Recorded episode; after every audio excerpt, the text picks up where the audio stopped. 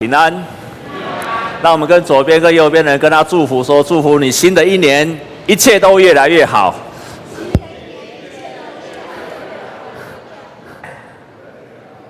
好，我们跟左边跟右边的祝福啊，新的一年愿你做礼拜越做越前面。那下次不要再坐后面了。好，新的一年祝福你做礼拜越做越前面。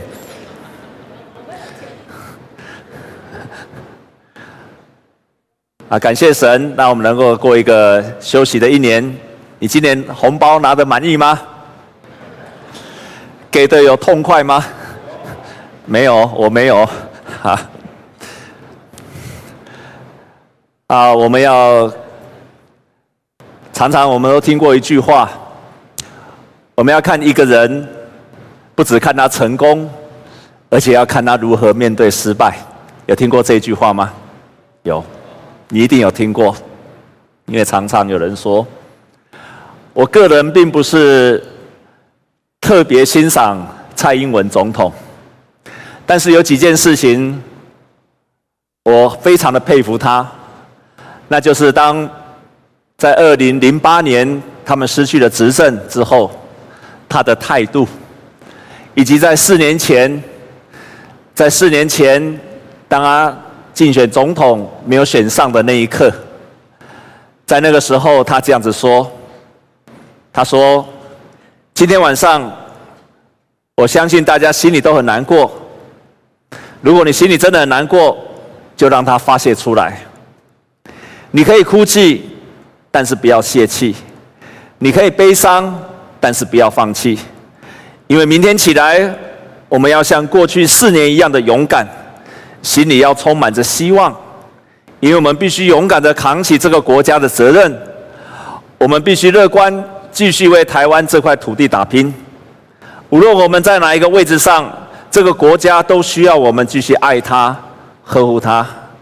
各位亲爱的台湾人民啊，有一天我们会再回来，我们不会放弃。这是四年前他所说的话。那他最后，他。自己心里面立下了一个很大的决志，他看到台上台下很多的年轻人在哭的时候，他做了一个很棒的决志。他说：“拼了命也要将年轻人的眼泪换成笑容，拼了命也要把眼泪换成笑容。”亲爱的弟兄姐妹，祷告祭坛里面，当我们遇到患难的时候，你的祷告的态度是什么？就是这句话。就是拼了命祷告，也要将眼泪换成赞美。拼命祈祷，马爱将目屎变作儿乐。让我们跟左边、右边的人跟他说：你要拼命祷告，直到你的眼泪变成赞美。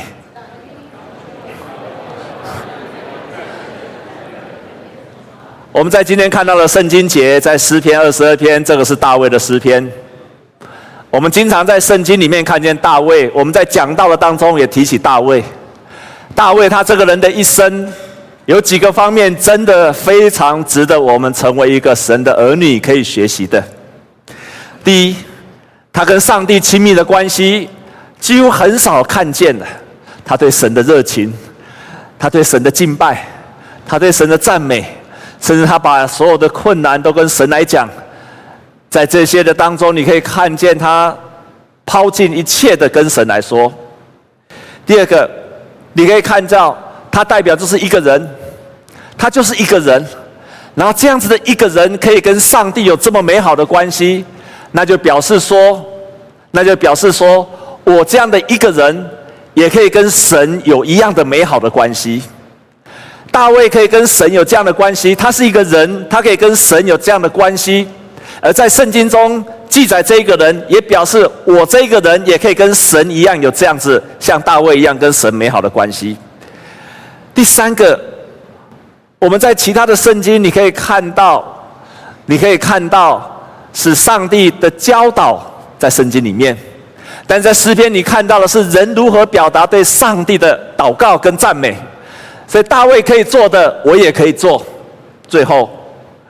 我们看到大卫，他几乎所有的祷告，尤其他在患难中的祷告，不能够说百分之百，但是如出一辙。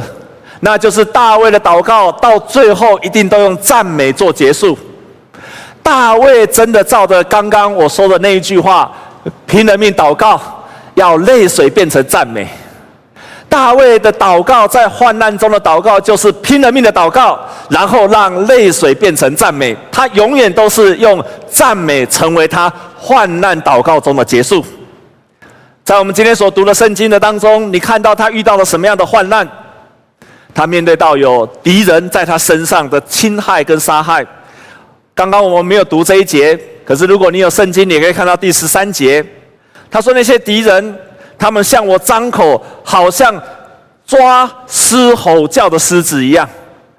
他说：“那些敌人像个吼叫的狮子，在对他的，在他，在对他狮吼。”然后你可以看到，在不只是外在敌人的伤害，还包括他自己内心的痛苦。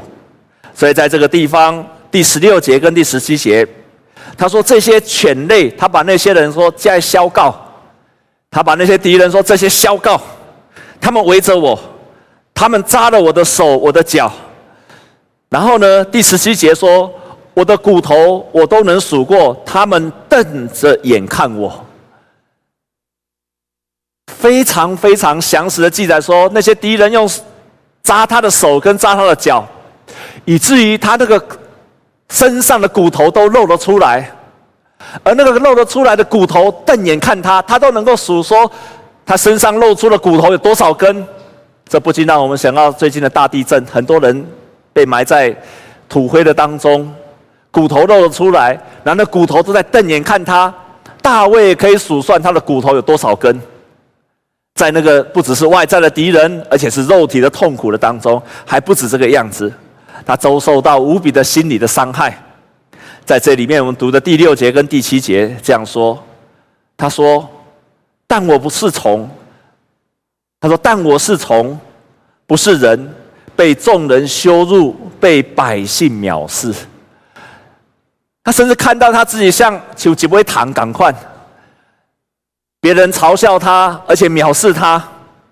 然后呢，第七节说：凡看见我的都嗤笑我，他们撇着嘴摇头。”所以大卫遭遇到的是外来的敌人，然后遭到肉体的伤害，然后遭受到心里的痛苦。然后呢，更重要就是他不止这样，他还发现他呼喊，没有人可以帮助他。所以我们看第十一节，第十一节，他跟上帝说：“求你不要远离我，因为急难临近的，没有人帮助我。”我们今天所读的第二十二篇的第一节，我们一起来读好吗？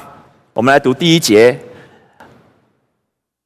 好，一百二十二篇的第一节，我们一起来读，预备，请，我的神，我的神，为什么离弃我？为什么远离不救我？不听我哀哼的言语。我们再读第二节好吗？预备，请，我的神啊，我白日呼求你，不应允；夜间呼求，并不住声。在这个地方，你可以看到，他还发现。呼喊上帝没有帮助他，人没有帮助他，这是他正在面临的境况的当中。但是在这个时候，他却到最后，他开始宣告。你可以看到一开始的痛苦，但是后面他开始宣告，他开始宣告什么叫做宣告，什么叫做赞美，就是你经历到神的作为，而将神的属性宣告出来，这个就是赞美。你一定要经历到神的作为，在你身上的作为，然后你把神的属性说出来，那就是在赞美了。所以你看，在我们所读的这个几篇里面，他开始宣告。我们来看二十二篇的第三节，我们一起来读好吗？预备，请。但你，但你是圣洁的，是用以色列的赞美为宝座的，所以他就相信上帝是一位听赞美的神。然后我们来看第五节。第五节，我们一起来读。他们哀求你，变蒙解解解救；他们依靠你，就不羞愧。所以他在后面就宣告：上帝是一个垂听祷告的神。我们再来看第二十二篇的第二十七节跟第二十八节。二十七节跟第二十八节，我们一起来读。预备，请。地的四极都要想念耶和华，并且归顺他。列国的万族都要在你面前敬拜。二十八节，因为国权是耶和华的，他是管理万国的。所以他在这个地方就宣告，上帝是掌管万国的，他是一位掌权的神，他是垂听祷告，他是听赞美，他是掌管万国的神。然后最后我们看二十二章的第二十六节。我们看见，我们一起来读二十六节，预备起，谦卑的人呐、寻求耶和华的人必赞美他，愿你们的心永远活着。所以他是必得饱足，所以他赞美神，神是供应一切一切的神。你可以看到大卫，他从一开始的很多的抱怨，他从告一开始很多的咒骂。甚至从心里面说：“神啊，你为什么不不帮助我？”但是他到后面却用赞美来结束。他的心境是怎么改变的？我们可以看见，在一开始他跟上帝诉说他的心情，甚至他跟他的神来比较，跟别人比较，甚至来咒骂敌人。但是到最后，他成为了他的赞美来结束。所以，越多的苦楚。会产生更多的苦毒，但是相反的，越多的苦楚，越多的痛苦，会带来越多的渴望，而带来越多的渴望，到最后就会带来越多的赞美。这样你有明白吗？你遇到困难的事情，它会成为你生命的苦毒；可是你遇到困难的事情，你遇到被人家伤害，像大卫一样被伤害的时候，也可以变成了你的渴望。而且越大的苦楚，你就有越大的渴望；而且越大的渴望，到最后就会转换成你越多的赞美。所以，你遇到患难的时候，要让你的患难成为更大的渴望，然后带来更大的赞美。阿美吗？我们跟左右的邻居跟他说：愿你的痛苦成为你最后的赞美。所以，你越多的渴望。当你越到苦楚的当中，你越多的渴望，到最后就会带来越多越多的赞美。所以，在教会历史上，伟大的收割者，他们都是最伟大的哀哭者。不要看轻你的哀哭的环境，不要看轻当你遇见哀哭的时候，不要让那样的机会失去了。因为当你在哀哭的时候，也正是你可以把它转换成对神最大的渴望的时候。亲爱的弟兄姐妹，在过去这个礼拜我们所读的马太福音，你看到了当彼得，耶稣跟他说：“你让我走在水面上。”他走在水面上的时候，他掉到海里面去的时候，他掉到海里面去的时候，彼得怎么说？彼得掉到海里面去的时候，他在那个时候，他绝对没有只有安静的祷告，在那个时候他也不会默祷。他呢，在那个时候也不会就像平常一样的祷告。当彼得掉到海里面去的时候，他怎么？他跟神说：“主啊，救我！”我以前不太了解什么叫做迫切的祷告，什么叫做一个真正渴求的祷告。一直到我去韩国教会的时候，去参加他们的训练，我看到韩国教会的人，他们每一次的祷告，第一句话一定都说：“主啊！”我第一次参加的时候被他吓到了。旁边的人叫的比我还大声，然后他们第一句话一定都说“抓”，然后我就吓到了，然后左看右看说，第一个反应说：“有必要这样子吗？难道一定要这么大声，上帝才听得到吗？一定要这样子吗？你认为呢？”后来再去参，在每一次他们祷告的第一句，他就“抓”，我每次都被他吓到，然后他们就开始大声的祷告，祷告到在我位。祷告到太大声，以至于我都不知道我在祷告什么，因为都听到旁边的人在祷告。但是我真正看见他们，原来他们不是故意大声的。当我在他们祷告当中，我们看到他们的迫切，因为他们不止站着祷告，他们迫切祷告到挥拳、举手、顿足，他们真的是拼了命在祷告。以致到他们要把祷告到把拳给握了起来，他们对那件事情的迫切就真的展现了出来了。还不止这样子，我看到我左边的在祷告，一开始很大声，后来开始挥拳，然后我看见他们眼泪掉了出来，我才知道原来他们的祷告并不是故意大声的而已，而是代表他们祷告到一种迫切，他必须用身体的语言，用眼泪来表达他内心的迫切。在那个时候，我才知道什么叫做一种叫做迫切的祷告。所以，你的遇到的痛苦的当中，会带来你对神的渴慕，而这种渴慕才会转成真正的赞美。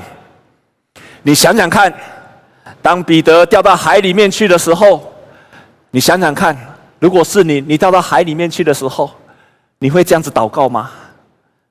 亲爱的主，我掉到海里了。拜托你救我，救救我吧！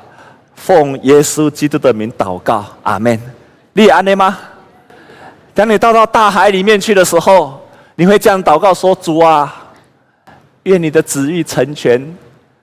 你爱救就救，不爱救就算了。凭你的旨意成全，愿你的美好的旨意成全在我身上。”你会这样祷告吗？你会这样祷告吗？如果你在患难中，你还是这样祷告，我要告诉你，你不是真正的祷告。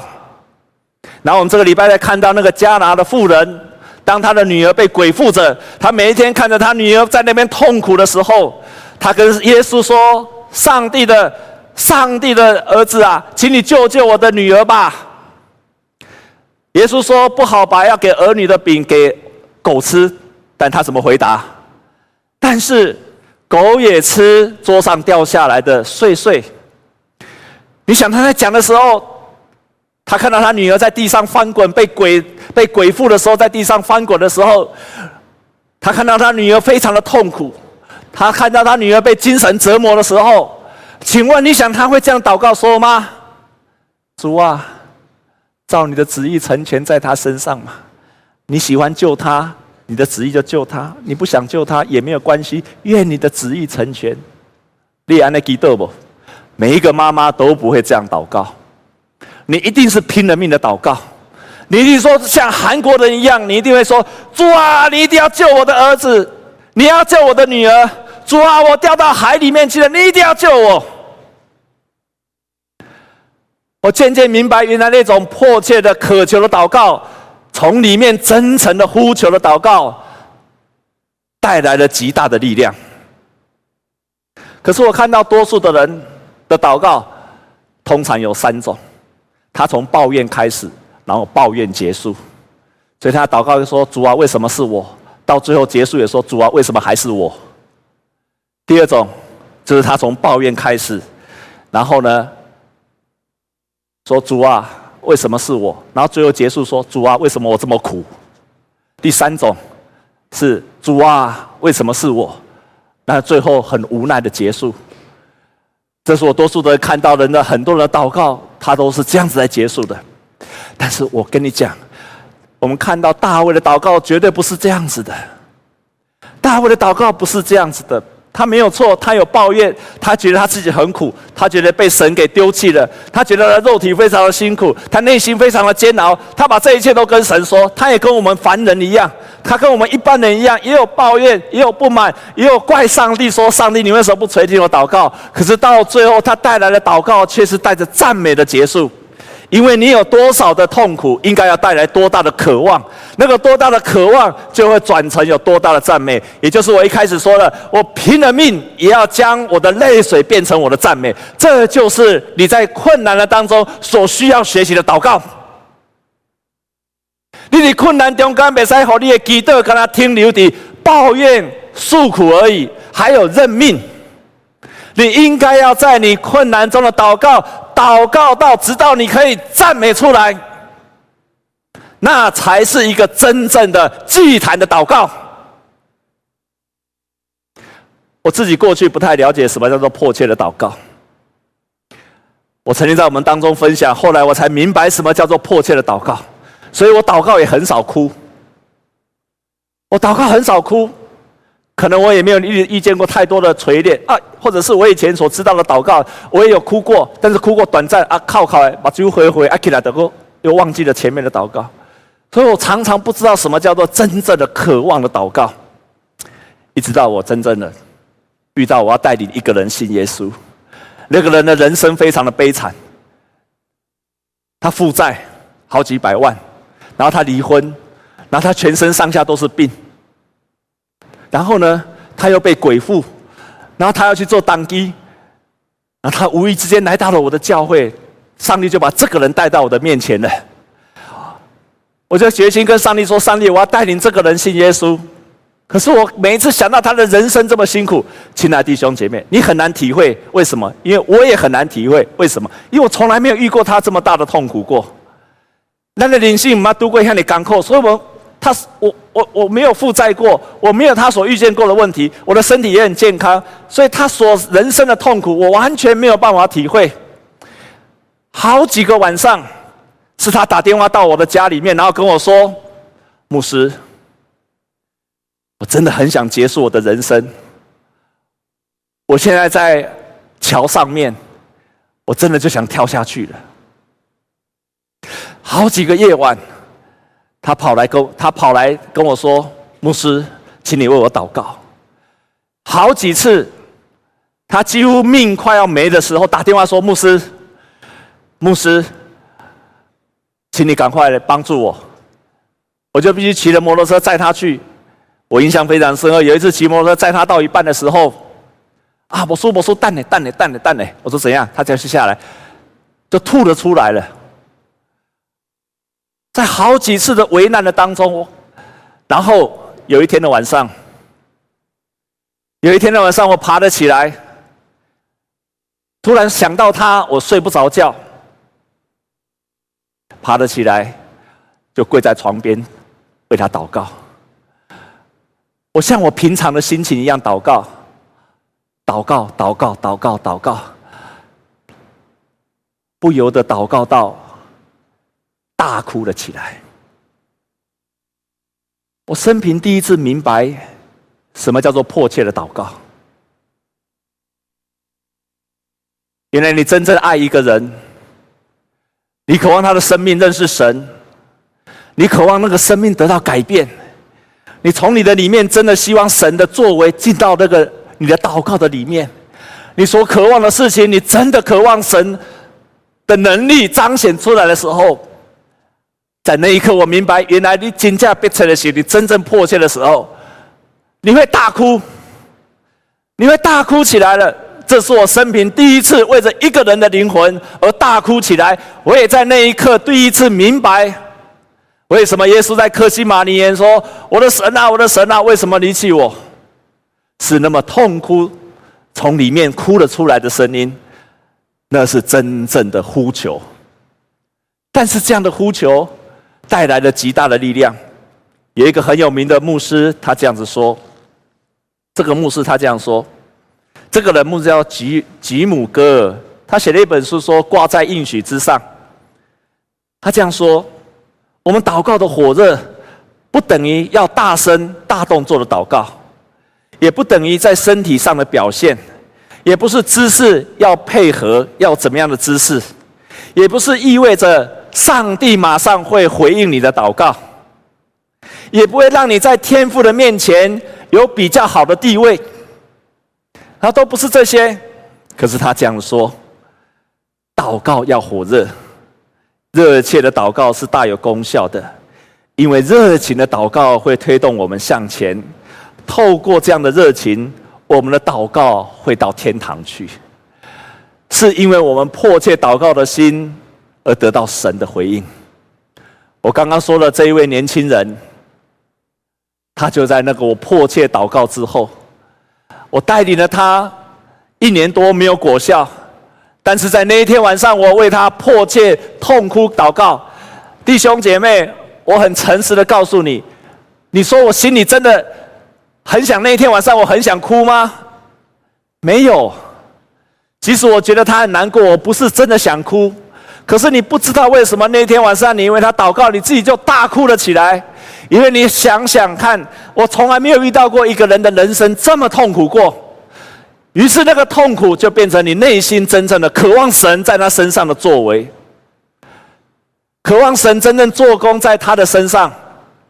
我们在今天看到大卫的祷告也是这个样子。他前面很多很多的抱怨，他前面很多很多的埋怨，但是他没有停留在说为什么是我。他没有停在那个地方，他反而迫切的祷告，祷告到最后，他开始赞美神。那是大卫伟大的地方，没有停留在抱怨，没有停留在苦读，没有停留在只是在说自己心里的心声，而是他赞美神。